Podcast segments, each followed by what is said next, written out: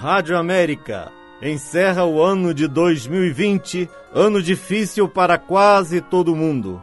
Comemos muitas vezes o pão na mesa vazia de parentes, amigos, condimentado com o sal de nossas lágrimas.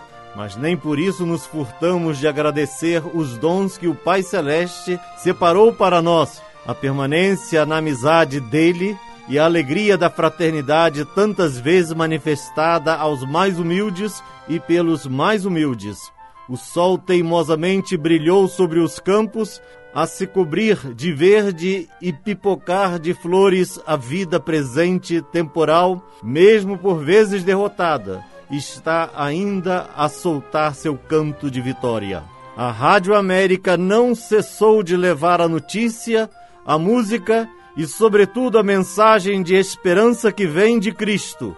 Agradecemos, portanto, a todos que nos acompanharam e incentivaram como ouvintes, amigos, contribuintes, funcionários, anunciantes, padres com suas programações, apoio das paróquias.